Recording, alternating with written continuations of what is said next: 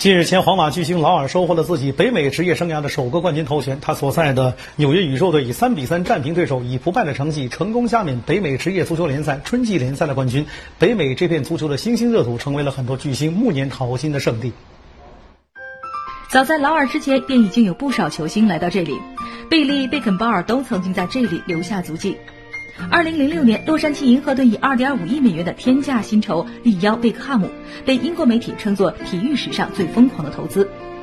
但就是这条疯狂之道，不仅塑造了国际足球巨星闯荡美国大联盟最成功的典型案例之一，更成就了如今美国足球的火爆。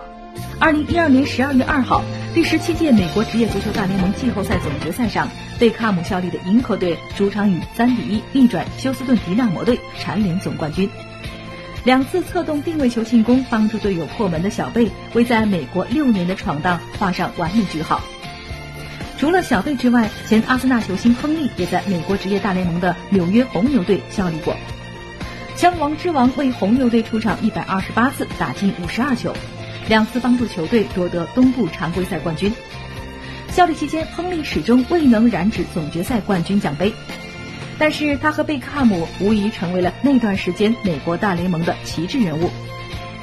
即使美国人对足球的兴致远远比不上篮球、棒球、橄榄球、冰球等运动，但这并不妨碍美国大联盟球队屡出重金挖来足球巨星。卡卡、兰帕德、杰拉德、比利亚这些曾经闪耀欧洲足坛的巨星们，都在今年先后登入了这个舞台。相信新赛季的美国职业足球大联盟无疑将拥有更大的影响力。